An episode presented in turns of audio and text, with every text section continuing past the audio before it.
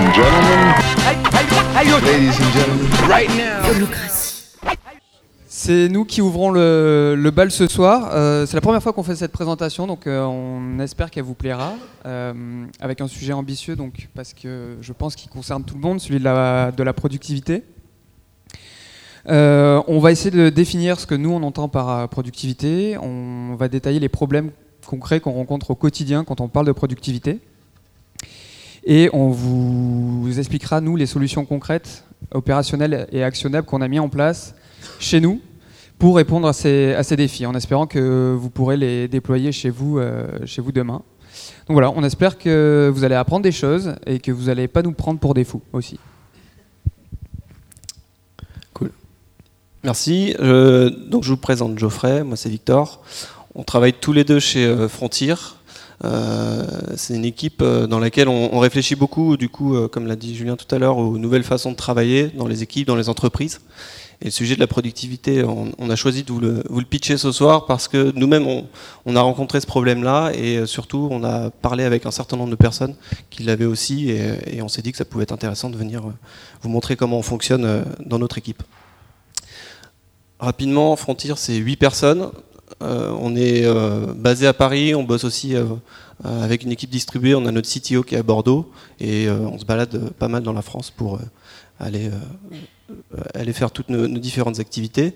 Mais ça, a son importance parce que vous verrez que la façon dont on, on répond aux problèmes de productivité, il y a une composante euh, travail en remote et équipe distribuée qui est assez forte. Voilà, et puis on, on a 3 ans. Voilà, parce qu'il y a un petit âge. Qu'est-ce qu'on fait aujourd'hui? On a un certain nombre d'activités. Ce qui est intéressant, c'est, en tout cas, euh, dans, le problème qu'on traite ce soir, c'est la diversité des activités. On crée pas mal de communautés, euh, celle de Yolocratie notamment. On s'est cordialement auto-invité euh, à cette édition ce soir pour, pour vous parler. On fait aussi des outils pour aider les équipes à, à bien, à mieux travailler. Et puis on fait aussi du coaching et de la formation par ailleurs. Spoil. En fait, euh, les problèmes dont on va vous parler ce soir, c'est des problèmes qu'on a justement dus à toutes ces différentes activités qu'on mène de, de front, qu'on a besoin de faire. Et, euh, et on est aujourd'hui 8 personnes pour le faire. Et du coup, ça nous pose un certain nombre de problèmes dont on pense que vous les avez ici. On a estimé à 99% la chance que vous ayez ces mêmes problèmes. On va le vérifier euh, euh, juste, euh, juste maintenant. Premier problème qu'on a, c'est la fameuse question de savoir qui fait quoi, d'arriver jour après jour avec des activités qui évoluent en permanence. Il y a des gros sujets, certes, qui bougent très peu, mais il y a plein, plein, plein de petits sujets qu'on prend les uns après les autres chaque jour. C'est parfois difficile de suivre la cadence, alors qu'on a vraiment besoin de savoir exactement qui fait quoi. Deuxième problème, rechercher de l'info. Je ne sais pas si vous voyez ce petit bonhomme ici, qui a l'air à peu près normal et qui là est mort, le temps de rechercher justement une info. On galère pas mal. En tout cas, à un point donné, on a mesuré qu'on avait vraiment un problème de rechercher de l'info au quotidien pour avancer sur nos sujets. Le troisième pro- problème auquel on s'est confronté, c'est le coût du switch qu'on a chaque jour. De passer d'un outil à un autre, de passer d'un sujet à un autre, de passer d'un lieu à un autre, d'une personne à un autre. Et ça, ça nous coûte de plus en plus, euh, avec cette idée qu'à la fin, euh, on, a vraiment l'impression de plus avancer sur nos sujets, de plus arriver à être focus plus de 10 minutes, euh, et limite d'être tétanisé à la fin parce qu'on se retrouve avec un millier de choses à faire et on n'arrive même plus à savoir par quoi commencer. Et puis dernier problème, la gestion des notifs. On est quand même la génération des notifications. On a besoin, avec toutes nos activités, de gérer plein d'outils différents, parce que chacun a son rôle à jouer. Par contre, euh, ces outils-là, ils, ont- ils sont collaboratifs, c'est extrêmement intéressant, parce que ça me permet de travailler plus facilement. Mais chacun, en soi, devient potentiellement un canal à travers lequel on se pousse des notifications, on se mentionne, on se demande des choses, on va réclamer de l'info. Et à la fin, ça peut générer vraiment un énorme goulet d'étranglement du point de vue individuel. Donc en gros, pour résumer les choses avec ce superbe slide euh, fabriqué maison, on veut vraiment éviter que notre année 2019 elle ressemble à ça. C'est-à-dire que vous ici, avec tous vos calls, tous vos, mails, toutes vos réus, tous vos outils, tous vos notifs, tous vos clients, vous n'en sortez plus. D'où la question de savoir comment on fait dans un environnement avec beaucoup d'activités, avec beaucoup d'informations à gérer, comment on fait pour arriver à s'en sortir. Juste un petit mot là-dessus sur l'aspect productivité. On considère chez nous que c'est pas du tout un gros mot. On n'est pas là pour parler performance, pour se comparer les uns aux autres. La productivité pour nous, en tout cas la façon dont on le comprend, c'est simplement comment on arrive, chacun individuellement, à être capable de maximiser la valeur de son travail au jour le jour, en étant sûr de faire les bonnes choses au bon moment, de la bonne façon. La réponse qu'on y apporte, ça tient en trois mots. On va rentrer après dans, chacun des, sujets. Bien documenté, mettre en place une culture du feedback et du feedback asynchrone, euh, qui est un élément important. Et sur la base de ça, on a déployé aussi des boards personnels de productivité. Ouais, simplement, euh, avant de, rentrer dans le dur du sujet, un petit disclaimer. Les, solutions qu'on va vous présenter là, euh, on est conscient qu'elles répondent à notre organisation, puisqu'on les a designées pour, euh, même si elles sont adaptables. On serait ravi de les challenger avec vous, donc n'hésitez pas à travers les questions après le talk ou autour d'un verre après à, venir nous en parler. Et aussi, on sait qu'elles sont pas parfaites parce que euh, nous aussi on les challenge au quotidien, on les adapte, ça évoluera sûrement en même temps que l'organisation. Mais si on les présente ce soir, c'est parce qu'on est convaincu que euh, nous, ça nous apporte beaucoup de valeur ajoutée au quotidien dans le travail, et si on peut euh, transmettre ça à d'autres équipes qui en ont besoin, bah, c'est un plaisir. Premier élément, donc la documentation. En gros, la doc, en une définition, c'est simplement mettre à l'écrit toutes les informations clés dont on a besoin chacun pour avancer sur nos sujets. Ça peut être des infos hyper opérationnelles, la roadmap d'un produit par exemple. Ça peut être aussi des informations qui sont plus éloignées de l'opérationnel mais qui sont importantes quand même. Exemple, vous allez euh, accueillir un alternant, un stagiaire ou un nouveau membre dans votre équipe. Vous avez besoin d'infos admin pour euh, gérer son arrivée. Vous avez besoin d'avoir ces infos. Euh, pourquoi c'est important pour nous la doc En deux mots, avant qu'on vous montre des exemples, ça réduit un maximum le truck factor. Est-ce que, à main levée, vous avez déjà entendu parler du truck factor? En gros, le truck factor, c'est qu'est-ce qui arrive chez Frontier si demain je passe sous un camion? Est-ce que on est vraiment dans la merde? Parce que globalement, j'ai géré plein de sujets et personne n'a idée de tout ce qui est dans ma tête ou dans mon ordi en local, etc. Ou est-ce que, au contraire, parce que justement la documentation était assez rigoureuse et on a partagé les infos, etc., il y a une trace pérenne et globalement, bon, c'est triste, mais on peut continuer sans problème. Donc le track factor, surtout la documentation, ça permet aussi de moins solliciter pour des infos qui, somme toute, sont en général assez banales les uns ou les autres dans l'équipe. Euh, et puis, euh, la documentation telle que nous on la vit, c'est aussi très compatible avec justement les équipes en distribution qui ne sont pas forcément tous les jours au même endroit, à la même heure. Euh, voilà. Et surtout, élément le plus important, comme on le verra par la suite, la documentation, c'est ce qui vous permet, selon nous en tout cas, en tout cas c'est la façon dont on le, vit, ça vous permet de mettre en place une vraie culture du feedback en asynchrone. La doc, comment ça se passe chez nous? On a une sorte de mini-méthode, ce qu'on appelle 5 étoiles, pour essayer d'évaluer comment vous documentez. Première chose, c'est que l'info, il faut qu'elle soit écrite, c'est un minimum. Donc euh, plus de choses, on s'était dit, tu sais, à la fin de la réunion, mais non, t'étais parti, en fait, on se l'est redit. Non, il faut que ce soit écrit pour qu'on puisse en avoir une trace. Il faut que ça puisse être écrit et documenté avec des règles communes. C'est-à-dire que dans l'équipe, chacun doit savoir comment on fonctionne sur la doc. C'est hyper important. Je vous donne un exemple. On utilise beaucoup Trello. Vous connaissez tous Trello à main levée? Tant mieux parce qu'on va beaucoup parler de Trello ce soir. on n'a pas d'action chez eux. Trello, globalement, nous, on, à 8 personnes, on, arrive à toper les 150 euh, boards. Donc, euh, forcément, quand on utilise, on surutilise un outil comme ça, sur lequel on fait reposer beaucoup de choses en termes de doc, il faut qu'on soit OK entre nous sur comment on l'utilise. Des règles simples, mais des règles qui sont partagées. Troisième niveau, la documentation, c'est avoir des infos avec des URL dédiés, de façon à pouvoir échanger, commenter et se partager l'info le plus, le plus simplement et le plus rapidement possible, notamment, encore une fois, lorsque vous n'êtes pas forcément avec les mêmes personnes et que vous êtes en équipe distribuée. Enfin, une info bien documentée pour nous, c'est aussi une info qui est compréhensible, avec un minimum de jargon. Il y a une base chez nous, si à un moment donné vous êtes sur le point de documenter quelque chose en utilisant un jargon qui n'existe pas sur Google, vous ne le faites pas. Parce que globalement, ça veut dire qu'une personne potentiellement ne pourra jamais comprendre ce que vous avez voulu dire. Et dernière chose, l'info, à travers notamment l'outil à travers lequel vous la documentez, il faut que ça puisse être améliorable. C'est-à-dire que chaque morceau d'info, vous puissiez le commenter, le faire évoluer, l'améliorer qui permet de reboucler sur les choses. Je vous donne rapidement quelques exemples de board Trello. Ici, un board Trello euh, qui nous permet de gérer le flot de préparation euh, que notamment Claire, euh, Claire utilise pas mal sur, sur. Donc c'est une info qui est écrite, c'est une info qui a des règles communes, avec, on s'est mis d'accord sur une nomenclature pour nommer les boards. Euh, c'est une information qui est une URL dédiée. Chacune des cartes a une URL dédiée. Donc euh, quand on veut commenter ou se renvoyer les uns les autres vers un morceau du tableau, c'est hyper simple. C'est une information qu'on veut compréhensible. On utilise des, tags, etc. Et puis qui est améliorable dans le sens où si vous connaissez bien Trello, vous savez qu'on peut lâcher des commentaires, mettre des pièces jointes, etc. Donc faire évoluer et capitaliser sur chacun des morceaux de cette documentation. Un autre exemple là sur euh, le parcours d'onboarding chez Frontier, où on a documenté euh, ce qu'on fait vivre aux personnes qui, arrivent. Rassurez-vous, c'est en général quelque chose d'assez euh, chouette, même s'il y a beaucoup de cartes. Et un dernier exemple, c'est un tableau ici sur lequel on recense des infos qui sont moins statiques, peut-être moins opérationnelles, mais qui sont importantes quand même. C'est la liste de tous les bouquins qu'on lit dans l'équipe et qui nous paraissent importants pour, solidifier notre culture de travail et nos connaissances. Je vous ai beaucoup parlé de Trello. Voici aussi un exemple d'un autre outil qu'on utilise pour documenter, c'est GitHub. Tout le monde connaît GitHub? Ok. Donc voilà, GitHub, on utilise pas mal les issues. C'est pareil, même, euh, fonctionnalité, commentaires, mentions, notifications, pièces jointes, etc. En gros, les règles chez nous, elles sont assez simples. Vous avez une info, vous la partagez, selon les règles qu'on s'est qu'on s'est données. Vous n'avez pas d'info, première chose, vous cherchez. Normalement, elle est là. Si vous ne trouvez pas, vous avez le devoir de la requêter auprès de la personne, qui, normalement, selon vous, là. Ce qui permet en fait de mettre en place un cercle vertueux.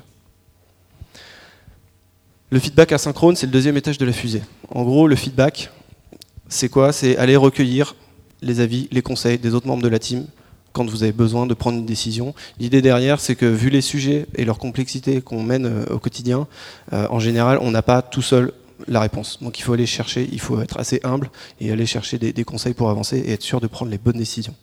Pourquoi c'est important En plus, euh, de le faire en asynchrone, c'est essayer de mettre en place le minimum d'inertie possible. En gros, le feedback asynchrone, c'est votre capacité à avoir des réponses, des conseils, sans avoir forcément pour cela besoin d'être dans la même pièce à la même heure que la personne. Donc en gros, derrière, c'est toute la problématique des réunions à rallonge et à répétition qui euh, nous bouffe pas mal de temps sur les agendas euh, si on ne fait pas gaffe. Et dernière chose, le feedback asynchrone, ça permet de nous adapter au contexte perso de chaque membre dans l'équipe. Si j'ai des gens dans l'équipe qui habitent pas forcément à Paris et qui a des grèves pendant trois semaines dans les RER, il peut travailler chez lui, il n'y a aucun problème. Il a toute la doc sous la main. Je vous montre un peu le feedback asynchrone, ce que ça peut donner sur Trello. Bah, vous connaissez, vous allez reconnaître, vous êtes un peu chez vous du coup. Voilà, un ensemble de, commentaires sur, euh, sur une conversation que j'avais lancée. Pareil sur GitHub, même d'ailleurs, c'est assez ensemble d'un point de vue visuel. On peut, on peut changer pas mal d'infos.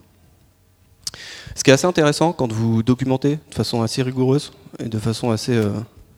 Voici Alex, si vous ne l'aviez pas rencontré. Lorsque vous documentez de cette façon-là, en fait, vous vous donnez la possibilité, en tant qu'équipe, de générer des informations que vous n'aurez jamais eues par ailleurs.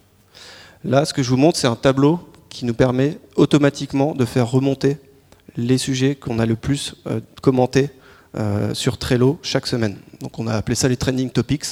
Et en gros, on peut d'un coup d'œil, euh, lorsque notamment on n'est pas forcément sur tous les sujets, savoir cette semaine, voici les cartes qui ont été le plus commentées, donc a fortiori les sujets sur lesquels c'est important de savoir ce qui se passe. C'est généré euh, automatiquement.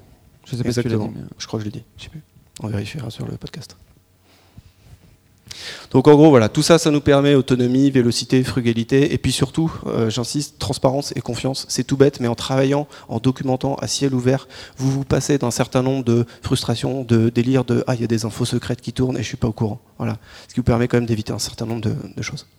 Donc ça, c'est très cool. C'est-à-dire que vous documentez. Nous, ça nous a beaucoup aidé. Ça nous a permis de mettre en place une culture du feedback asynchrone. Le problème, c'est qu'en fait, vous vous retrouvez tout de même avec des mentions, des notifications dans tous les sens. Euh, et que du coup, c'est normal dans le sens où ça révèle la complexité de nos activités, mais derrière, ça ne nous aide pas euh, dans le sens où c'est pas centralisé, ça permet pas à titre individuel d'être hyper serein pour, pour bien travailler au quotidien. Est-ce que tu peux me passer le bâton de la vérité, s'il te plaît? Euh, Du coup, on s'est dit, ok, il faut qu'on trouve une façon de centraliser toutes les notifications qui comptent pour une personne, pour qu'elle réalise ses tâches, au niveau de la personne, au niveau de l'individu.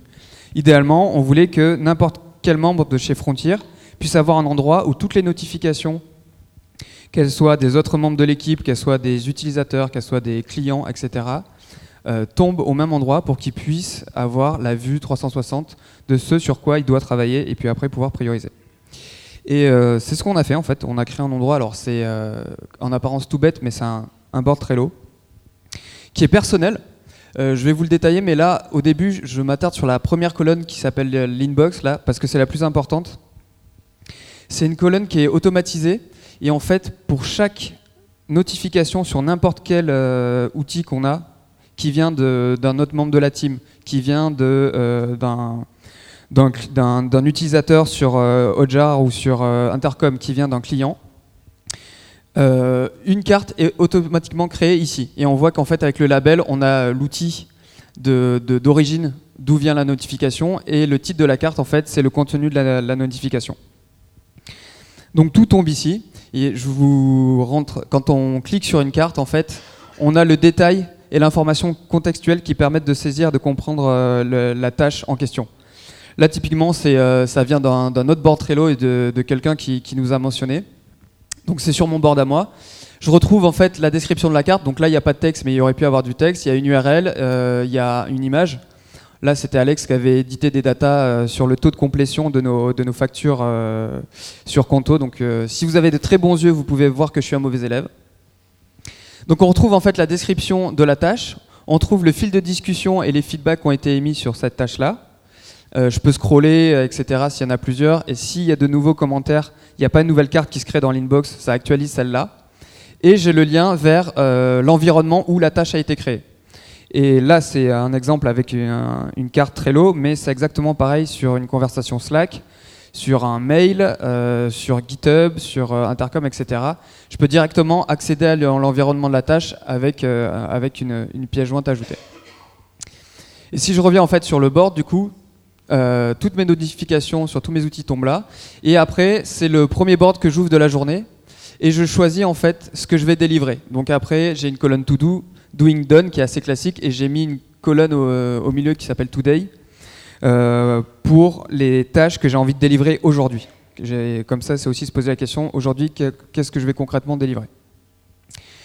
Et en fait, ça a beaucoup d'avantages d'avoir un, un board comme celui-là. Le premier, c'est que pour la charge mentale, c'est hyper confortable parce qu'au final, je suis sur beaucoup d'outils, je suis sur beaucoup de produits en même temps, mais le seul, la seule colonne de, sur tous les outils ou les seules notifications dont j'ai à me soucier, finalement, c'est celle-là.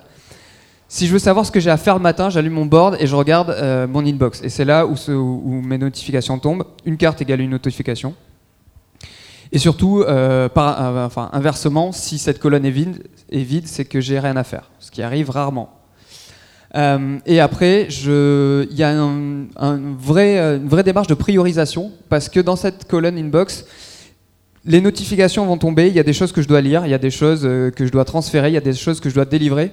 Et ça, ça va être à moi après, personnellement, puisque c'est un board privé et qui n'est partagé avec personne, de choisir quelles tâches je vais prendre de cette colonne inbox pour les passer en to-do Qu'est-ce que je vais faire donc euh, la semaine prochaine? Qu'est-ce que je suis en train de faire aussi, ce qui me permet d'anticiper le flux qui arrive et, pas faire tout en même temps? Euh, et, évidemment avoir une colonne done qui permet de garder euh, un historique de ce que j'ai délivré sur la semaine. Après, moi, j'ai la clean toute la semaine, mais vous pouvez garder plus longtemps si, vous le souhaitez. Et l'idée là, c'est d'éviter déjà les activités de reporting. Et si on, a, on veut replonger dans une tâche qui a été achevée, on a, on a toute l'historique. J'insiste vraiment sur le fait que c'est une no-go zone, c'est-à-dire que c'est vraiment un, outil personnel qui n'est partagé avec personne. Donc on a la main finalement sur les tâches qu'on traite. Alors évidemment, euh, il y a des priorisations qui sont collectives, on a des objectifs communs. Par contre, c'est finalement la personne qui va traiter les tâches et qui va les délivrer qui décide de ce qu'elle va traiter en âme et conscience. Sauf urgence absolue où tout le monde est focus sur, euh, sur une tâche. Après, si vous travaillez dans une boîte qui est en état d'urgence absolue, c'est peut-être qu'il y a un problème. Euh, et deux derniers atouts euh, d'avoir cet outil-là. Le premier, c'est que euh, on évite les, effets de switch. Concrètement, là, j'ai accès à l'information contextuelle que je vous montrais juste là tout à l'heure. Pour pouvoir traiter la tâche, j'ai pas besoin d'aller dans ma boîte mail retrouver le mail, retrouver le corps du texte du mail, qui c'est qui était en copie, etc. pour pouvoir travailler. J'ai directement toutes les informations essentielles dans, dans, les cartes. Et après, si je veux aller sur le mail en question pour répondre directement, je peux cliquer sur, euh, sur le lien et, j'y vais directement. Voilà, et euh, le dernier point, je l'ai oublié, donc je pense qu'il n'est pas très important.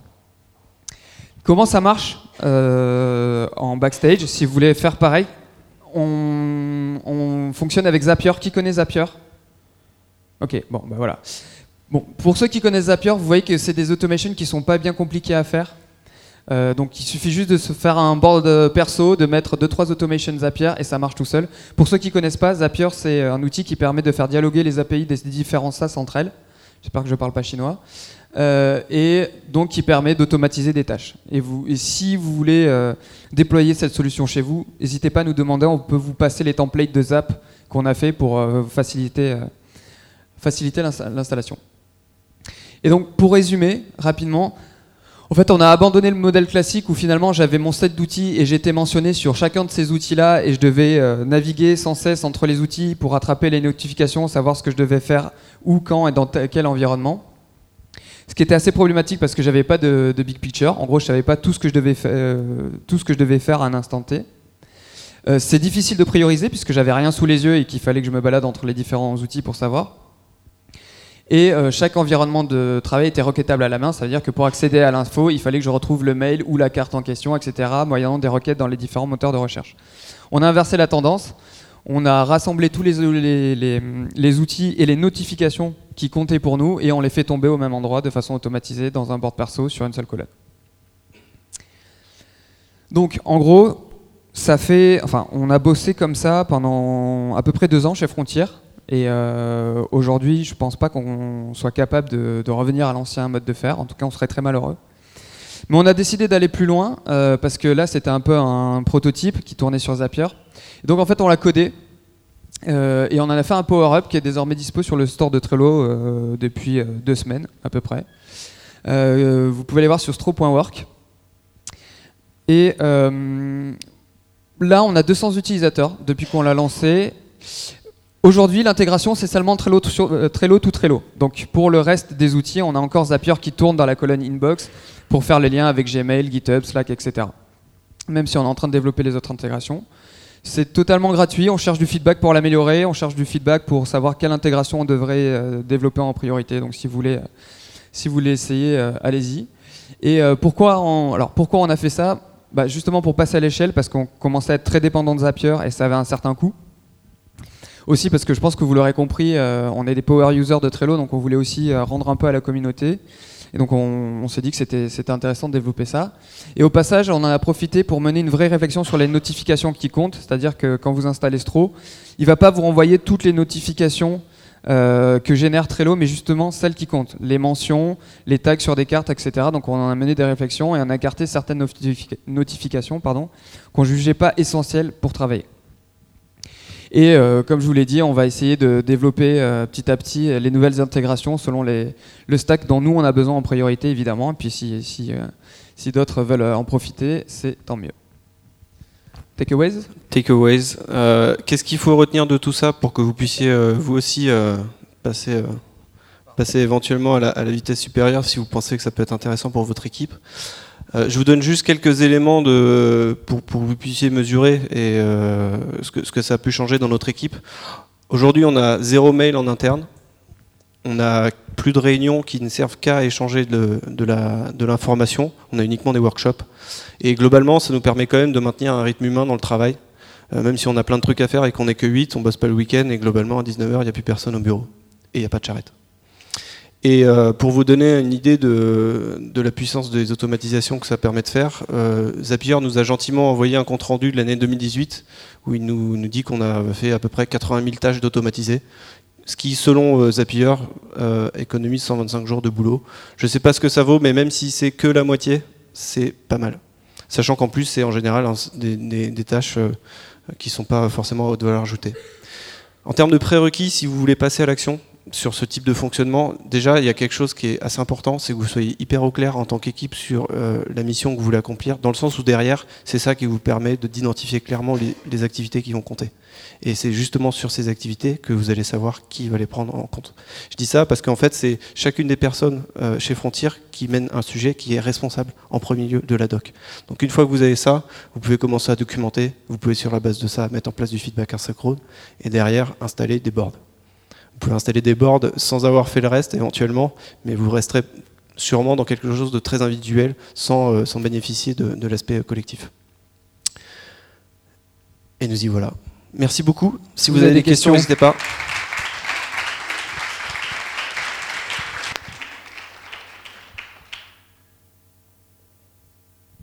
On prend que les questions sympas. Pardon. Euh, alors, est-ce que ma question est sympa? Je ne sais pas, mais quand on fait le, dashboard perso, donc ça vient euh, s'alimenter automatiquement côté euh, à gauche, là, la tout, tout l'inbox. L'inbox, merci. Et puis après, ça va jusqu'à Don. Et Don, il y a quelque chose d'automatique pour aller notifier les autres tableaux, éventuellement Trello ou je sais pas par email si on peut faire quelque chose, mais d'automatiser à ce niveau-là. Alors nous, on n'a pas mis ça en place parce que chaque carte en fait est liée à un outil externe, donc après tu délivres sur cet outil-là. Par exemple, euh, répondre à un, mail, on va dire, un truc très simple. Euh, T'as pas besoin de dire, enfin, quand tu réponds au mail, les autres le savent. Et donc tu mets, c'est vraiment une gestion de, tâches euh, niveau personnel. Donc quand tu mets dans, dans nous, c'est pas, euh, c'est pas, on prévient pas. Par contre, tu peux parfaitement mettre une automation, notamment avec Zapier à chaque fois que tu bascules une carte dans Done, ça poste sur un, channel Slack pour dire que euh, telle personne a archivé dans Done euh, telle tâche. Comme ça, tout le monde peut suivre. Nous, pas ça n'a jamais été un besoin. Euh, juste en termes de pricing, vous automatisez vachement avec Zapier. Vous avez un seul compte pro ou vous en avez un pour, par personne Quel budget ça représente en Trello aussi d'avoir 150 boards pour une boîte, etc. sur Zapier, on a un seul compte sur lequel on, met tous nos apps. Après, en fait, euh, tu as des comptes avec différents seuils. On ne doit pas être loin du seuil max, à mon avis. Euh, après, euh, en termes financiers, si on devait passer le temps que nous permet d'économiser, en fait, le calcul est hyper vite fait. Il y, a un truc en ligne où tu peux calculer tant de temps de, réunion avec tant de personnes qui, globalement, ont, tel TJM. Enfin, voilà. Nous, on a fait le calcul et rapidement, ça nous a permis de, de, savoir que valait mieux payer Zapier. Ouais, euh, tout à l'heure, vous parliez d'insynchrone, vous encouragez les échanges asynchrones. Euh, Est-ce que vous n'avez pas un problème quand les échanges deviennent trop longs, trop complexes? Est-ce que vous encouragez à passer sur un canal plus synchrone du coup? Ouais, tu as raison. Effectivement, euh, quand on a des choses qui deviennent euh, genre limite problématiques et qu'on n'arrive plus à traiter en asynchrone. Ouais, ou qu'il y a une décision qui se dégage pas, par exemple, sur un canal Ce qu'on fait en général, c'est sur des décisions clés, parce que globalement, nous, la façon dont on fonctionne, on, par ailleurs, on ne l'a pas expliqué ce soir, mais les personnes qui sont en responsabilité sur un sujet, elles sont euh, quasiment auto-entrepreneurs sur le sujet, elles font avancer d'elles-mêmes avec la roadmap, etc. Donc elles ont le pouvoir de trancher à la fin en allant chercher le feedback. Mais quand il y a des gros dilemmes, des grosses questions qui sont hyper importantes, en fait, on les traite chaque mois à travers ce qu'on appelle un Vision Day.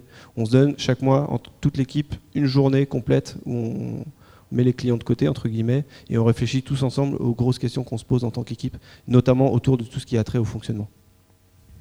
Sur la partie documentation, du coup, euh, vous utilisez un outil en particulier? Comment vous arrivez à structurer, organiser tout ça?